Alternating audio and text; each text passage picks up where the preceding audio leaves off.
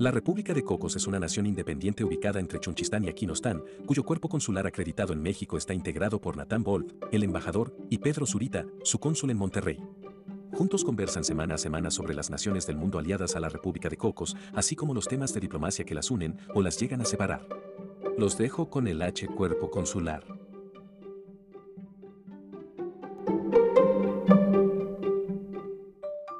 Bienvenidos a la República de los Cocos, un podcast dedicado a platicar sobre aquellos países del planeta que tienen relación con México y América Latina o falta de ella. Yo soy Pedro Zurita desde Monterrey. Y yo soy Natán Wolf desde la Ciudad de México. Hoy vamos a platicar sobre dos temas. Por un lado, conocer un poco mejor al único país carbono neutral del mundo, Bután. Por otro lado, también conversaremos sobre lo que significa establecer relaciones diplomáticas. Bueno, Natán, yo debo confesar algo. Desde muy niño tenía una fascinación especial por, por Bután em, y no lo había entendido sino hasta que estuve ahí, justamente frente a la puerta del, palacio del rey. Me pregunta mi hermano, ¿qué estamos haciendo aquí? ¿Cómo llegamos a Bután? Y reflexionando nos dimos cuenta que había sido porque desde muy chico nos gustaba la bandera de Bután porque tiene, tú lo ubicas seguramente, tiene el dragón. un dragón y además colores muy peculiares que no aparecen en ninguna, en ninguna, otra, en ninguna otra bandera. Em, entonces, para mí, Bután siempre ha tenido ese componente de, lugar eh, peculiar, raro por conocer, exótico. Y cuando vas y te das cuenta de lo exótico que es también en otros niveles, pues más captura la atención. Ahí me di cuenta de algo eh, bien peculiar que el rey se le ocurrió hace ya dos décadas o tres décadas, en lugar de medir el PIB, medir la FIB, la felicidad interna bruta. Y eso, híjole, te pega mucho para tratar de conocer mejor a ese país, te llama más la atención eh, aún.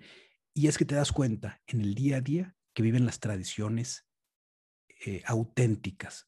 Es un país que se ha dejado influenciar muy poco aún por el resto del mundo. De hecho, la televisión entró en 1997. El Internet entró en 1997. Antes de eso, Bután estaba despegado del resto del planeta. Y cuando vas y lo ves, dices, Dios mío, este es un país peculiar, raro, y que además tiene esta política de em, considerar más importante a la felicidad que a otros factores económicos. Entonces, llama mucho la atención este tipo de, lugares y por eso creo que es muy buen tema para, para conversarlo. ¿Tú qué tanto conoces de, Bután?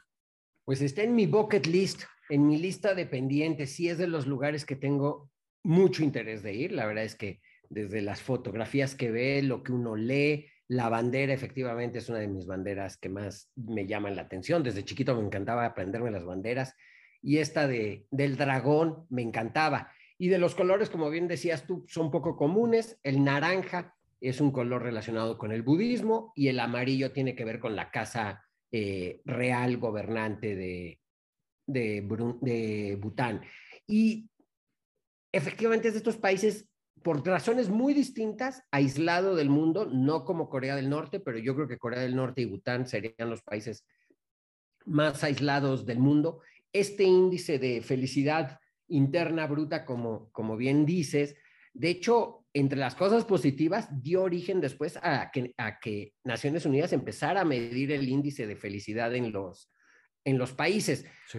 son claroscuros este índice porque por un lado también Bután eh, tiene pues, ciertas eh, acusaciones de violación de derechos humanos, pero ellos miden el, el, índice de felicidad bruta, que luego en otros países se les empieza a ocurrir. No sé si habrás oído hace poco también aquí en, por estos lados eh, alguien quiso hablar del índice de, del bienestar y de felicidad para que no le estuvieran midiendo el índice. el crecimiento. Eh, el económico. crecimiento económico. Entonces, también a lo mejor es una salida por, por ese lado. Efectivamente, es un país que además prohíbe la venta de cigarros. Eh, creo que en esa parte pues hay bastante que aprenderle a lo mejor en ese sentido, aunque pues muchos de manera autoritaria. Sí, sin duda, sin duda. Pero ves muchas cosas que, que te hacen sentido. Por ejemplo, de este índice eh, eh, de felicidad interna bruta se funda en cuatro pilares. Uno de ellos me llamó mucho la atención y es el respeto a la naturaleza. Más de la mitad del país está considerado como parque nacional. y, a lo mejor es porque es una sociedad todavía hay una economía muy poco desarrollada en cuestiones industriales y depende mucho de la agricultura, pero se ve todavía el país em, primigenio casi, casi, eh, con poquísima intervención del, del, ser humano, ¿no? No, de hecho, de lo que uno puede ver, eh, su única relación diplomática importante es con la India.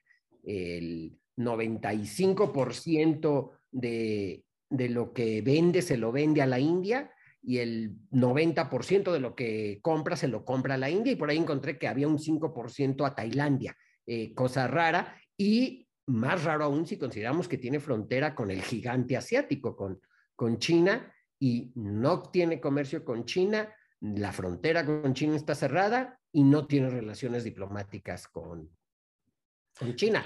Sí es, sí, es algo, sí es algo llamativo para un país tan pequeño. Ese es un, tema del cual vamos a platicar al ratito, esas relaciones internacionales de, de, Bután. Em, sobre, sobre este tema de la felicidad interna bruta, otro de los factores es la buena gobernanza. Eh, para el rey en su momento era muy importante democratizar el país porque tenía una monarquía absoluta y introdujo un parlamento. Claro, él puso a los primeros eh, miembros del parlamento, él los eligió, pero después creo que ha habido votaciones en el estilo antiguo, en donde se vota por familia, no por ciudadano. Entonces son cosas que a lo mejor todavía no han evolucionado en el sentido nuestro democrático, pero pues ya van en, cierto grado de, avance. Em, y de, de lo que más me llamó la atención es de estos cuatro pilares, la preservación de la cultura local. Y es a lo que iba en un principio. Ves en el país la tradición pura, poca intervención de, de valores occidentales. Lo que te decía hace un ratito, la televisión entró muy tarde, Internet entró muy tarde, la gente se viste todavía con la ropa tradicional en la calle, es decir, yo creo que 75% de la gente viste todavía el go, los hombres visten este, em, pues es como un ropón largo, y las mujeres usan la kia, que es también un ropón largo, pero mayormente no es gente allá alejada de las comunidades este, rurales, sino en la capital. Vas al banco y los empleados. Es más, hay una foto que me encanta del consejo de administración de la aerolínea principal que se llama Drucker, pues todos vestidos con su Go. Yo cuando estuve ahí, naturalmente me compré mi Go, pero pues tú como extranjero te ves hasta cierto punto a veces ridículo, pero la gente sí lo viste y, y ese es uno de los motivos, mejor dicho, es uno de los... Em, de las formas en que vemos ese cuarto pilar de la felicidad interna bruta, el respeto a las tradiciones. Es bien importante para ellos mantener eh, y preservar los valores culturales, que a veces nos pueden parecer mm, muy ajenos y a lo mejor hasta eh, chocan con cuestiones de derechos humanos, como decías tú. Esa es la lectura positiva, porque también de lo que estuve investigando es que es por ley que tienen que usar la, la ah, no sabía. Con razón. La vestimenta tradicional no es tanto por gusto o por convencimiento, sino es por ley. Y este aislamiento de influencias culturales extranjeras, pues también se puede pensar, no tanto por preservar las propias, sino porque no se les vayan a ocurrir cosas que no queremos que se les ocurran. O sea, también hay eso. De hecho, eh, mi único acercamiento con Bután es, tuve la oportunidad de participar en la delegación mexicana que fue a los festejos de los 10 años de la liberación de Kuwait, que al mismo tiempo eran eh, los 30 años en el trono del, del jeque y los 50 años de la fundación de Kuwait. Y literal me tocó dos, dos filas atrás de donde estaba sentado el príncipe, el, el, rey ya en ese momento muy joven, ¿no? Era. Joven, muy joven. Era yo, de hecho, pregunté quién era ese chavo y me dijeron, no, pues es el rey de, de Bután, vestido a la, a la usanza, eh, unos zapatos que me llamaron la atención, que eran así como de, la, de las mil y una noches, así todos con eh, terminados en, en eh, con punta enrollada en, el, en los pies, un tipo interesante, Estudió en Cambridge. tuve mayor relación más allá de hola y adiós y mucho gusto. Eh, pero sí, o sea, es, es, pensar qué pasa en ese, en, ese, en ese pueblo, en ese lugar que además está aislado por altas cordilleras montañosas, o sea, está aislado desde donde le quieras ver. De hecho, estaba leyendo, no sé si eso sí, no sé si sea cierto, que hay muy pocos pilotos en el mundo capacitados para poder aterrizar en el aeropuerto de la capital de Tinfu en, en, Bután. No sé si eso sea cierto, pero me suena como cuando hay estrechos y a los cruceros se suben con eh, capitanes para poderlos controlar. De hecho, eh, cuando mencionas el, aterrizaje, yo también había escuchado esto que tienes que, eh, son pocos los pilotos certificados para aterrizar ahí pero sí el aterrizaje es bastante peculiar y se antoja bastante peligroso. De repente el piloto te dice, pues prepárense porque vamos a aterrizar y tú volteas a la, a la, a la ventanilla y ves los árboles al lado del, de la ventanilla del ala. Y es, Dios mío, ¿dónde vamos a aterrizar? Entonces supongo que sí se requiere algo de, experiencia. Y lo que decías de, de que esta costumbre, esta eh, lectura mía muy positiva de, de mantener las costumbres locales puede significar rechazar lo ajeno, pues sí me recuerda un poco a los modelos de Corea del Norte y de, y Turkmenistán, ¿no? Este, mantengamos a nuestra población eh, alejada de las tentaciones eh, occidentales y mantengamos nuestro modelito para que no, no nos estén criticando tanto, ¿no? Eso me recuerda. Exacto, creo que va, creo que sí hay algo de cierto en eso, no sé si tanto, de hecho, pues, también hay que reconocerle al actual rey, él fue el que metió la parte constitucional en la monarquía, entonces se está haciendo eh, esfuerzos se están, se están ampliando, pero creo que es ir poco a poco en lo que están, en lo que están haciendo. Tienen todavía cosas un poco arcaicas, como que tienen prohibido casarse con, eh, con extranjeros, la homosexualidad sigue prohibida por, por ley, eso es un delito, aunque por el otro lado la poligamia sí está permitida. Aunque el rey mismo está casado con, con varias, o tenía muchas reinas. Exacto. Entonces, sí, es un, es, un, es un, lugar de contrastes y de película, de ahora sí que de cuento de hadas, hasta por la orografía del lugar. Natán, estás destruyendo mi fantasía de Bután, ¿eh? Me estás dando elementos muy, este, muy negativos acerca del país. No, pero es cierto. Nada, para nada. A lo mejor me toca hacer el, el, que aterrice un poco esa parte. Pues sí, yo, yo siempre he tenido ese encanto por Bután y ahorita estoy viendo las cosas ya con un, em, pues es un, unos eh, ojos mucho más objetivos, eh, probablemente. Em, ahora, una de las cosas que también llaman mucho la atención es que cuando entramos, bueno, te voy a platicar, el, año que entramos solamente entraron 14 mil turistas a Bután. Ahorita ya hay un número sustancialmente mayor, creo que ya pasan de 100 mil turistas. Em, pero nos dijeron, y entramos en diciembre, éramos los únicos mexicanos que habíamos entrado en ese año. Y pues nos tienen mucha curiosidad de entender qué onda con los mexicanos. Pues, no llegan acá, cómo llegan. Y me enteré que México ni siquiera tiene, bueno, no, no embajada, no tenemos relaciones diplomáticas con, con Bután. Y aquí la pregunta para el experto es, ¿qué tan importante es tener relaciones exteriores con todos los planetas del mundo? ¿Es normal que un país no haya establecido relaciones? Este, ¿Se cortan? ¿Qué nos dices tú de esto? No, eh, yo creo que además en un mundo ya globalizado, interconectado, hiperconectado y demás, pues lo lógico es que tuviéramos relaciones diplomáticas con todos. Ahora, no tener relaciones diplomáticas con un país no significa que haya embajadas necesariamente, necesariamente hablando. Eh, de lo que leí y de lo que he investigado sobre, sobre Bután, tienen una política eh, diplomática muy restrictiva. De hecho, creo que solo tienen eh, cinco embajadas ellos en el mundo, o sea, la de Naciones Unidas, la de Bruselas por la Unión Europea, la India, Bangladesh y Kuwait.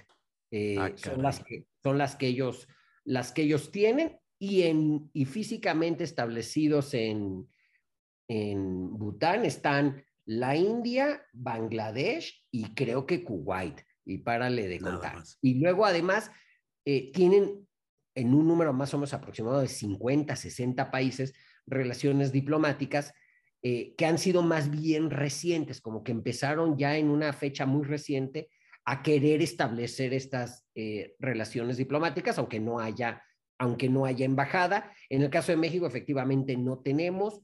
yo, de hecho, recuerdo todavía antes de dejar la Cancillería en el 2012, eh, que estaba, estábamos buscando hasta por temas de cuando tienes eh, candidatos a un organismo internacional, pues buscas el, favor y el voto de muchos países y pues también no lo puedes hacer si no tienes relaciones diplomáticas con ese país. Entonces México sí tiene en ese aspecto una política de, abierta de tener relaciones diplomáticas pues, con prácticamente todo el, eh, todo el mundo.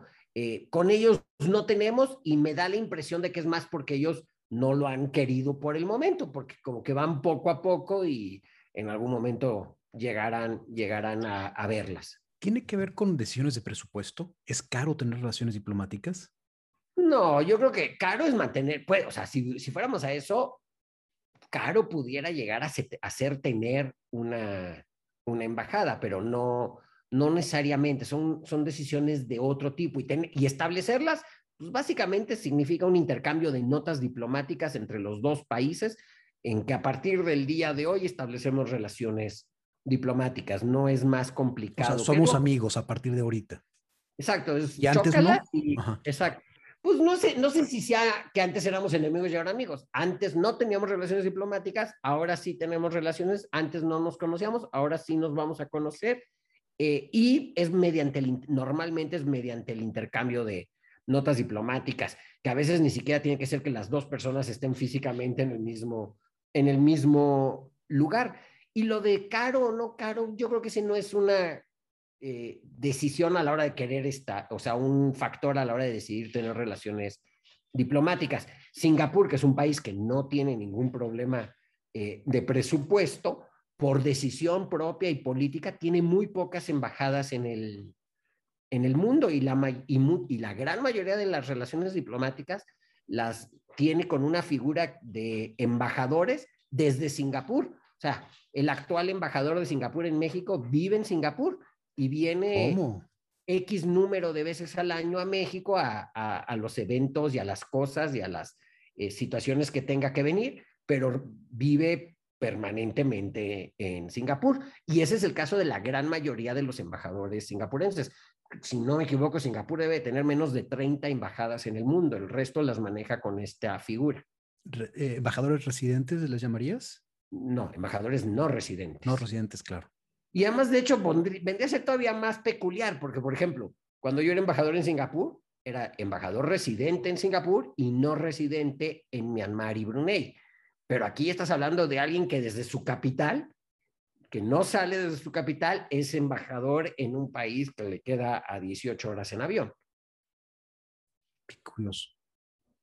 Cosas curiosas. Y ahí no, es, y ahí no estoy seguro que el, el la variable no fue el presupuesto, es una decisión política, diplomática de cómo manejar las cosas. Me llama mucho la atención la huella diplomática que tiene países como Cuba y Brasil. Em, en muchos lugares donde México no tiene presencia física en embajada, ves embajada de, de Cuba y de Brasil. ¿Es una estrategia diferente la que tienen ellos de establecer relaciones diplomáticas de forma más amplia o agresiva?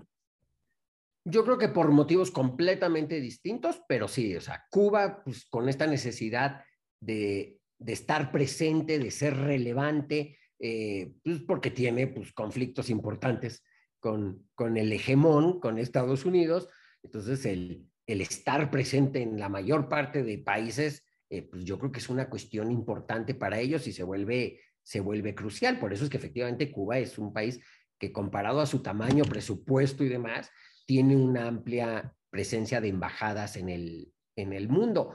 Brasil con un destino manifiesto muy claro de estar presente, de, que, de asumirse como, como potencia regional, cosa que a veces pues, nosotros no hacemos.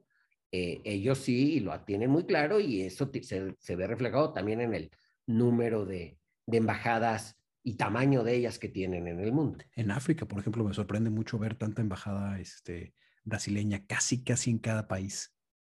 Y eso tiene otro tipo, que luego a veces cuando se toman decisiones en capitales y, oye, y el presupuesto, y para qué queremos una si puede viajar el de al lado que le queda a menos de una hora en avión, este, sí, pero después cuando queremos el apoyo de ese país, hasta para lo más común y sencillo que es una votación para un organismo internacional, un puesto, pues no los logramos convencer cuando te enfrentas a Brasil. Por ejemplo, un caso así se vio, por ejemplo, cuando el candidato mexicano a, dirigir la Organización Mundial de Comercio perdió contra el candidato brasileño, cuando claramente el perfil del mexicano era mejor y de mayor, y de mayor nivel, pero pues hay cosas contra las que no se pueden. Y eso es, eso es el uso de las relaciones diplomáticas, establecer ese tipo de, de, amistades que te sirven para, oye, ayúdame con esto, yo te ayudo con aquello, ¿no? Exacto, tus intereses, digo, van cosas más, lo que más conoce todo el mundo y más terrenales que tienen que ver a lo mejor con el tema de relaciones comerciales, de protección de tus, de tus ciudadanos, de cuestiones de visas, pasaportes, pero también este tipo de cosas que a lo mejor no son las más comunes ni frecuentes, pero que también, también se dan en un mundo cada vez más interconectado. Tú que estuviste en, en la embajada en, en Singapur, em, pero como mencionas, también eh, eras embajador en Brunei y en Myanmar. ¿Cómo es la relación de México con Myanmar o con Brunei? Em, pues incipiente. Eh, en muchos casos yo creo que no nada más atribuible a México, sino también atribuible a estos, a estos países. Eh, Myanmar, eh, cuando a mí me tocó ser embajador, venía saliendo de varios años de dictadura, de ser un país, yo creo que después de Corea del Norte y Bután, si hubiera una lista, hubiera seguido, hubiera seguido en ese encerrón Myanmar, apenas abriéndose al mundo, cosa que tristemente estamos viendo que desde eh, eh, hace casi dos años, pues volvieron a esta, la Junta Militar volvió a tomar el, poder. Esperemos que no se haya un retroceso, un retroceso total, pero yo creo que tiene que ver mucho con eso. Eh, es un país pues, más importante, 53, que tiene como 53 millones de personas con un territorio de buen tamaño. Y un eh, crecimiento económico brutal también. Cada año crece o crecía al 8%, 9%. Sí, hasta antes de la nueva Junta Militar, pero esperemos que eso se retome, pero sí creo que pudiera haber importantes eh, oportunidades ahí. Ellos son miembros de la Asociación de Naciones del Sureste Asiático, vía por ahí podríamos tener, este, incrementar eh, la relación. El caso de Brunei pues es distinto, es un país muy, muy pequeño, eh, con algo así como 200 mil habitantes, 250 mil habitantes, tiene un, un territorio que para 200 mil habitantes es muy grande, pero sigue siendo un territorio muy pequeño en la isla de Borneo, rodeado por Indonesia y, y Malasia, eh, un país cerrado eh, que, que supo vivir y aprovechar el tema del petróleo, donde no hay otra fuente de ingreso, entonces sí va a estar preocupante eh, qué pase con, qué vaya a pasar con, con Brunei conforme se, se agudice la caída del uso del, del petróleo en los próximos años y décadas, ahí hay un serio problema. Es un país cerrado ideológicamente, religiosamente hablando, porque es un país eh, donde la Sharia es este, utilizada como, como código civil. Creo que ni siquiera en el caso de Arabia Saudita aplica esto, solo es ahí. Eh, entonces, por ejemplo, no hay alcohol, no, hay, no están abiertos, pues eh, si lo podemos decir de manera occidental, al turismo. Eh, entonces, y es un lugar precioso, digo, tuve oportunidad de ir y sí, pues, sería un lugar con un atractivo turístico, cultural muy interesante, este, que habría que aprovechar, pero... Pero no hay alcohol. No, los fines de semana va a estar muy aburrido. De hecho, de hecho, en el hotel que me quedé, si subías al, al club del, de, del último piso, que estaba cerrado y con llave y tenías que firmar y todo, podías entrar y ahí había cervezas, pero era lo más que... Y carísimas deben, deben, ser, ¿no? A lo más que se llegaba. Fíjate que hace poquito subí en, en, Instagram unas fotos de una crónica de un viaje a Yemen y una de las fotos que recordé con esta crónica fue los tiraderos de basura. O sea, en general muy sucio el, el, el país, pero uno de ellos en particular me llamó la atención y la foto la subí así a Instagram porque entre la basura había cantidad impresionante de botellas de alcohol. En Yemen, que es un país donde, donde está prohibido beber, pero siempre los vicios encuentran la forma de meterse de, alguna manera, ¿no? A final de cuentas. Las prohibiciones son las que, generan mercados negros. Lo que necesitas es más bien, yo creo que la prohibición del alcohol en Estados Unidos y su posterior regulación nos enseñó que la solución debe ser la regulación, no la prohibición. Entonces ahí es donde al prohibir algo, pues hasta los que no querían ya se les antojó. Claro, sin duda. A ver, recapitulando entonces, relaciones diplomáticas significa hacerte amigo, establecer los canales para hacerte amigo de otros países. Para estrechar la relación, porque el que no las tengas tampoco significa que no puedes ser amigo y que no te comunicas, pero es formalizar esa relación. O sea, puede haber comercio entre un, país que no tenga relaciones diplomáticas. Puede haber vuelos entre ambos países. Eso es tarea para la próxima y te lo investigo, pero según yo, sí, no, no tendría por qué haber ningún problema. Se da la autorización del espacio aéreo y se acabó. O sea, de hecho, hasta cuando hay relaciones diplomáticas tienes que pedir esa autorización. Entonces...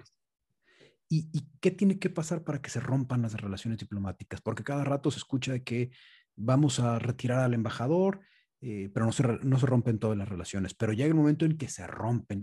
¿Cómo, qué se tiene que llegar para que estemos en esos niveles? Yo creo que hay, hay, hay pasos. Por ejemplo, la primera es eh, llamar a consultas al embajador. Entonces el país viaja, pues es, no sé, tu país, en este caso de, de, de, donde es el embajador en cuestión, te molestaste porque el presidente donde está acreditado ese, ese embajador habló mal de tu país o habló mal de tu presidente o habló o hizo algo que a ti te parece inaceptable. Ven y explícamelo. Entonces, ven para que me expliques cómo lo viviste tú en, okay. en, en, el terreno, qué fue lo que realmente pasó, no se habrá distorsionado lo que escuchamos, lo que oímos. Al mismo tiempo también le manifiestas tu malestar al embajador de ese país eh, que está acreditado contigo eh, en la mayoría de los casos eso es nada más una medida para pues decir me molesté y, no, y, exijo una disculpa, a lo mejor sin exigirla, pero exijo la, la La forma diplomática de pedir la Exacto. En la mayoría de los casos, cuando eso sucede, así como se fue a consultas, regresa nuevamente y no pasó. No ¿Te mandaron llamar a ti a consulta alguna vez? No. No. Eh, no, no, no. La otra es eh, estando, tú, o sea, te molestaste o ya hubo un incidente que tú consideras eh, grave, retiras a tu, a tu embajador y dejas la embajada en su mínima este, representación, que es, no sé, el, el, el que siga en el, en, en, el rango se convierte en el encargado de negocios en ese momento, pero sin la figura del embajador. La relación, la verdad es que en términos generales seguirá igual, nada más que sí con el malestar de que no haya, no haya ¿México tiene alguna situación así en, el, en este momento? De que haya retirado a su embajador, no me acuerdo. Sucedió de Venezuela con México hace poco, ¿no? O al revés.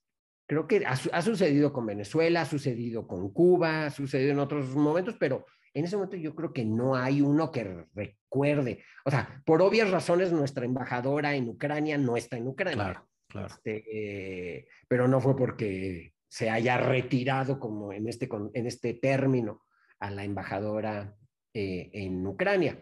Pero no, por el momento no recuerdo que haya, que haya un caso eh, vigente en ese caso. Y luego ya romper relaciones eh, diplomáticas pues es cuando ya de plano agotaste todos los canales porque sí es una situación muy complicada. Eh, normalmente no vas a romper relaciones diplomáticas con un país que no te es tan importante porque pues, la posibilidad de que te haya hecho algo, algo relevante para romper relaciones diplomáticas pues no va a existir. Entonces, si vas a romper relaciones diplomáticas, pues es a lo mejor con un país que sí consideras eh, relevante. México, ahorita, por ejemplo, uno de los que me acuerdo recientes cuando...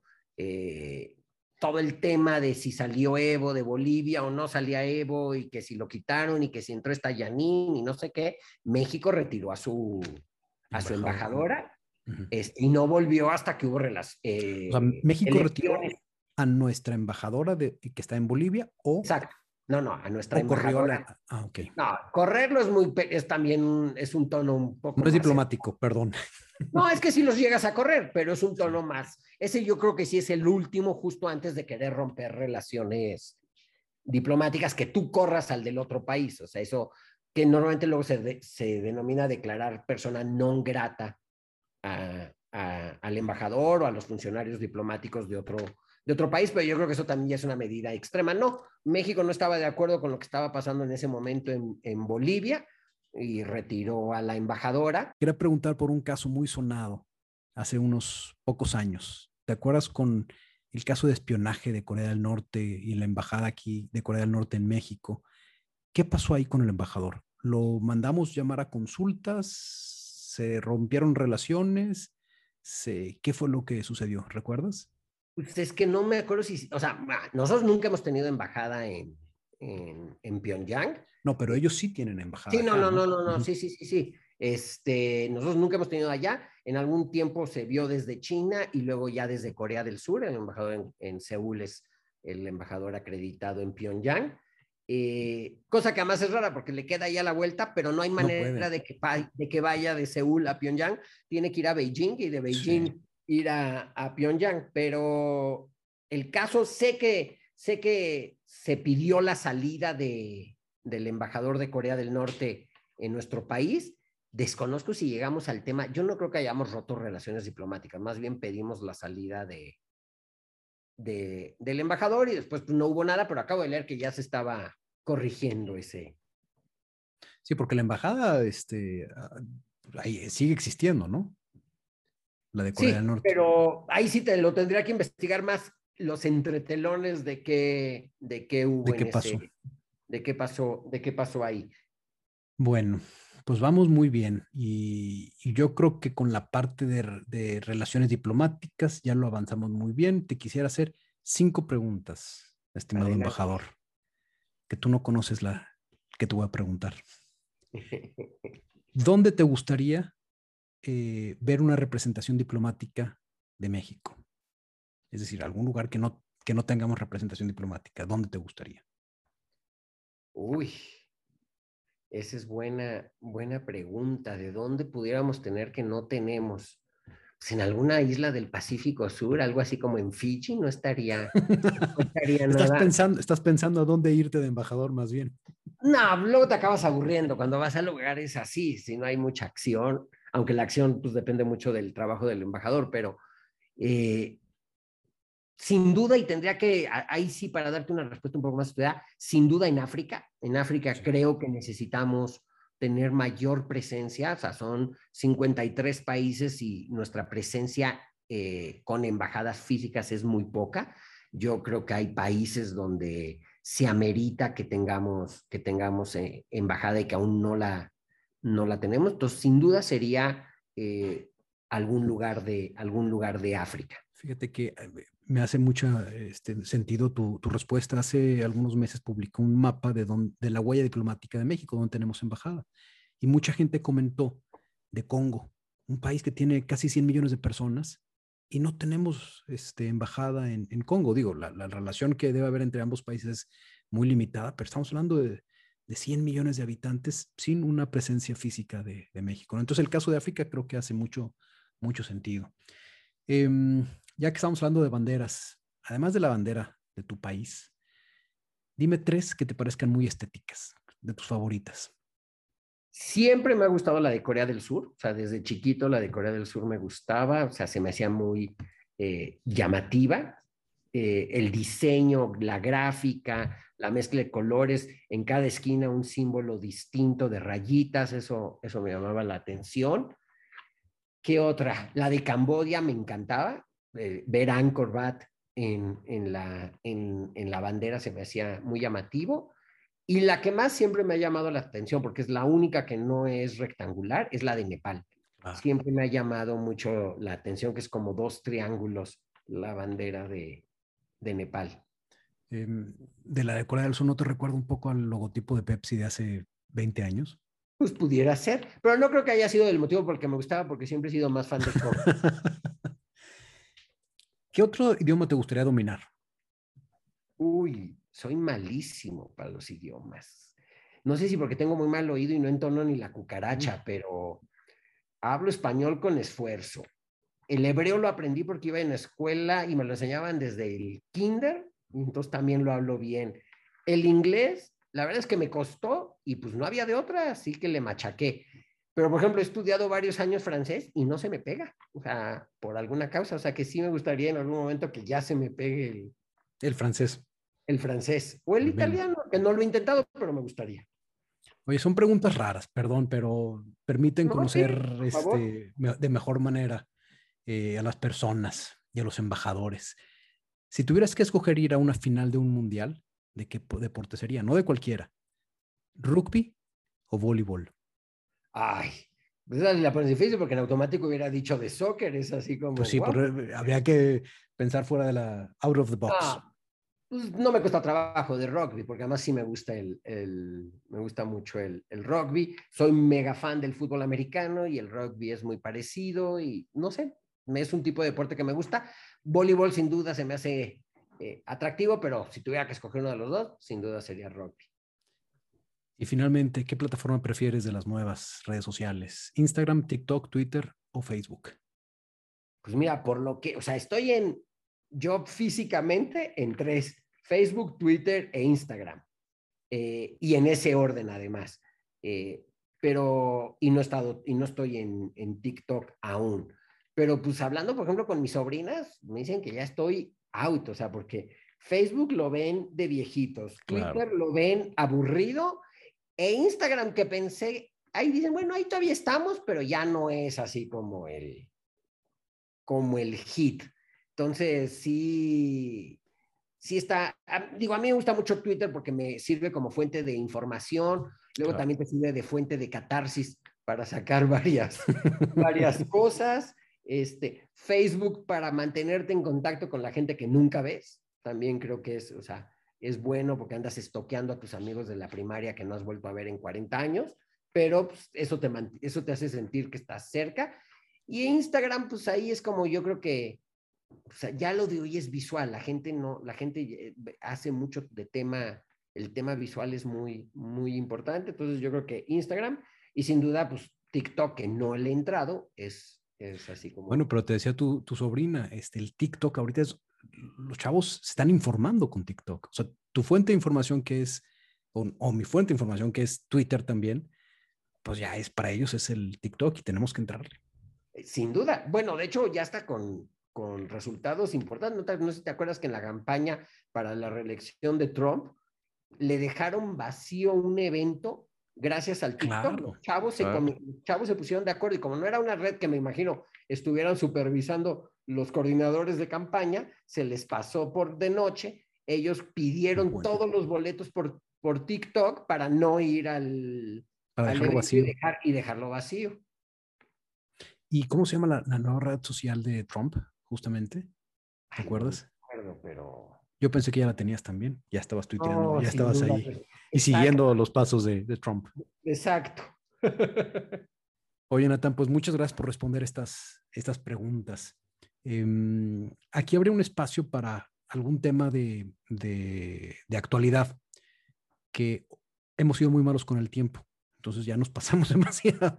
Vamos a tener que ir recortando un poquito, pero la idea es también, después de las preguntas, tocar algo este, que estamos viendo. Por ejemplo, yo aquí era una pregunta que yo te quería hacer, ya no, no habrá tiempo. Pero entonces ahora cerrar ya con, con la despedida. A ver, suéltala nada más para saber por dónde iban tus malas intenciones e irte conociendo más. A ver. Y es, es, pregunta realmente de, de, ¿cómo se llama? De mm, ah, ingenuidad mía. Em, ¿Cómo tú ves que debemos estar resolviendo los grandes diferendos de la política internacional actual? con la política de, garrote, no te invito porque no me caes bien, que fue el estilo de Estados Unidos no invitando a, eh, ya sabes a quiénes, o eh, lo que hizo Indonesia recientemente en esta reunión de cancilleres, en donde estuvo también el canciller de Rusia y el canciller de Ucrania, en donde pues platiquen, háblense. ¿Qué, ¿Tú por dónde ves que vamos? Yo creo que ninguna de las dos ninguna de las dos fue tomada con base en el interés global.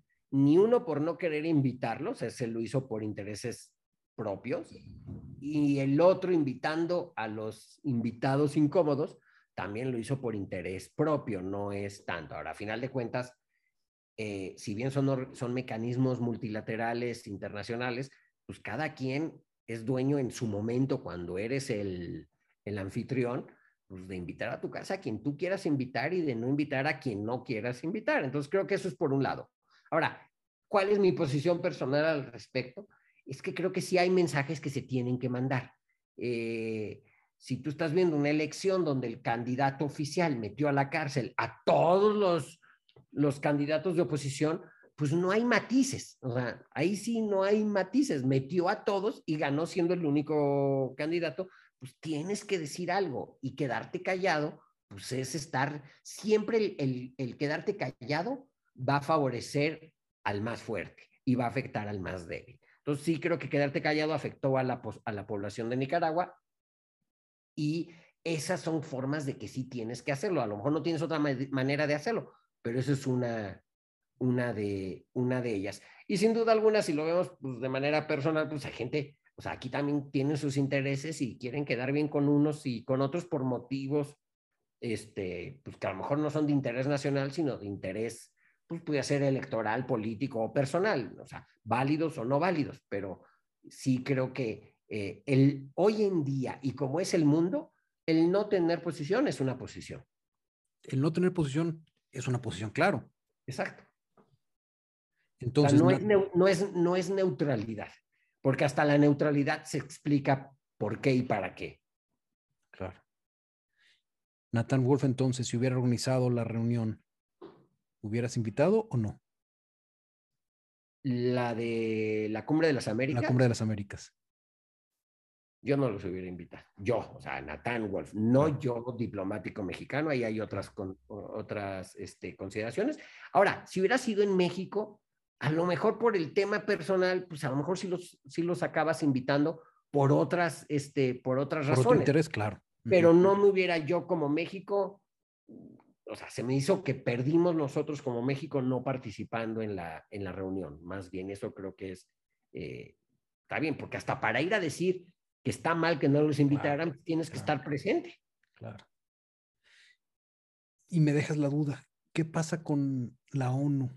Algunos mandatarios que vayan a alguna asamblea de la ONU que no son bien queridos por el gobierno de Estados Unidos, sienten temor de, ir a la asamblea de la ONU pensando en... No, según yo, está estipulado, está estipulado que pueden ir, o sea, y se ha visto cantidad de gente y de, a lo largo de la historia de la ONU que van a la asamblea y que Estados Unidos en el acuerdo de sede firmado entre Estados Unidos y las Naciones Unidas, está él, Naciones Unidas mete y deja meter a quien tal. Tú, Estados Unidos, decidirás si se puede salir de Manhattan o no. Igual y, pues ni modo, vas y del aeropuerto a lo que vas y, y se, acabó. De hecho, en alguna otra ocasión ya se nos acaba el tiempo, pero por ejemplo, este, estando en Estados Unidos, eh, pues acabas conociendo a la gente que trabajaba eh, pues, en los años que estuve acreditado en Washington, pues conocí gente que trabajaba en la oficina de intereses cubanos y te platicaban cómo se, por ejemplo, ellos no podían salir de lo que se conoce como el Beltway, o sea, estaban en, autorizados para estar en, en DC, pero lo que es el Beltway, que es el periférico alrededor de, de la zona metropolitana de Washington, no podían ellos eh, moverse fuera de esa. Ciudadanos cubanos los cubanos en la Oficina de Intereses Cubanos en, en, Washington. Pues Entonces, son, todas las formas como se manejan ese tipo de, de situaciones. ¿De territorios neutros, podríamos decir? ¿O internacionales? Pues no, yo creo que son territorios pactados. O sea, ok, es importante que haya una oficina de intereses cubanos en Estados Unidos por el motivo A o B o C o el que tú quieras, pero pues con ciertas reglas, porque para mí no es normal que ande un diplomático cubano circulando por mi país, no es algo que me parezca, entonces sí, y te mueves en esta, nada más. En esta pues zona. ese, va a ser buen tema de conversación después. Por ahora, mi estimado Natán, demos paso a una despedida, diciéndoles a todos los que escucharon que este fue el primer episodio de la República de los Cocos. Su honorable cuerpo consular les agradece mucho la atención. Muchas gracias. Este, creo que es un espacio donde vamos a poder todos intercambiar, luego empezar a abrir a preguntas y dudas de, ustedes que nos escuchan, pero se trata de eso, tener un espacio para hablar de lo que a veces no se habla y conocer lugares que pues, todos soñamos o queremos, o queremos conocer más allá de la guía turística. Así es que si les gustó, agradeceremos mucho que lo compartan con ese amigo ñoño a quien le gusta el dragón de la bandera de Bután, es decir, a Natano a mí o esa amiga que no solamente sabe qué idioma se habla en Botswana, sino que además lo ha estudiado. Este, y mis lapsus los iremos corrigiendo, pero pues lo importante es, es poder platicar abiertamente de todos estos temas. Muchas gracias por escucharnos. Muchas gracias. Nos vemos, pues esperemos que la próxima semana. Así es. Nathan Wolf estudió mercadotecnia en el TEC de Monterrey y una especialidad en relaciones internacionales en la American University de la capital estadounidense. Fue diplomático de carrera por más de dos décadas adscrito en Montevideo y Washington. Fue cónsul de México en Minnesota-St. Paul, así como embajador en Singapur concurrente en Brunei y Myanmar. Actualmente labora en el sector privado y hace podcasts como terapia semanal. Pedro Zurita es economista también por el TEC de Monterrey y la Universidad de Warwick en el Reino Unido. Pero nunca trabajó como economista. Por el contrario, se ha dedicado a viajar por el mundo con especial atención en los países más peculiares, como Somalilandia, Groenlandia, Mali, Corea del Norte o Samoa.